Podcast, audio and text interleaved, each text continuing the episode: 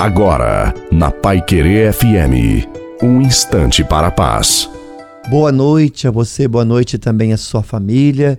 Coloque a água para ser abençoada no final. Confia teus negócios ao Senhor e teus planos terão bom êxito. Confie na misericórdia e no amor do Senhor. Você que passa por tantas tribulações, saiba que a fé iluminará os seus passos e o fortalecerá. Em algumas situações que vivemos, não é possível fazer nada, apenas orar, esperar e deixar Deus agir. Na hora da tribulação, não é o momento de ficar repensando o negativo, se lamentando, murmurando, é a hora de confiar.